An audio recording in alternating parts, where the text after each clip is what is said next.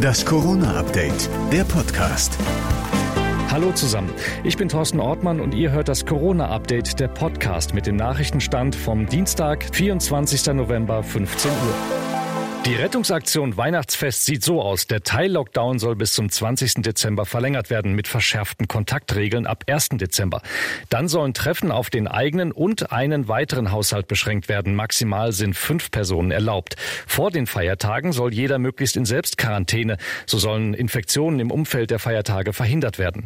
Über Weihnachten und Neujahr darf sich ein Haushalt dann mit maximal zehn Personen aus anderen Haushalten treffen, Kinder ausgenommen. Große Silvesterpartys wird es aber wohl nicht geben, sagte NRW-Ministerpräsident Laschet im Zweiten. Ich würde da vorschlagen, dass wir dieses kleine private Feuerwerk, was da jemand mit seiner Familie entzündet, nicht untersagen.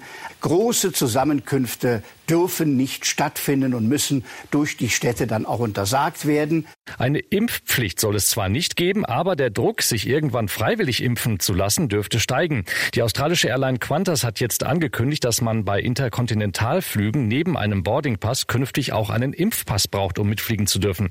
Qantas-Chef Alan Joyce glaubt, dass auch andere Airlines nachziehen werden. Der CDU-Europaabgeordnete Peter Liese könnte sich ähnliche Zutrittsbeschränkungen auch für Großveranstaltungen vorstellen.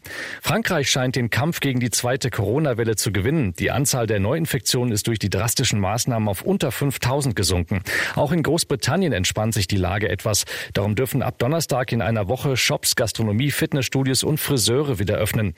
Bei Sportevents sind bis zu 4000 Zuschauer möglich. Premierminister Boris Johnson will aber, wenn nötig, wieder eingreifen. Wir werden zu einem regionalen Ansatz mit verschiedenen Stufen zurückkehren, so Johnson, und dort die strengsten Maßnahmen einführen, wo Covid am präsentesten ist. Auch Italien will in der Vorweihnachtszeit wieder etwas lockern. Der Skiurlaub soll aber flach fallen. Das war das Corona-Update vom 24. November. Noch mehr Hintergründe zum Thema hört ihr in unserem Podcast Corona und jetzt überall, wo es Podcasts gibt.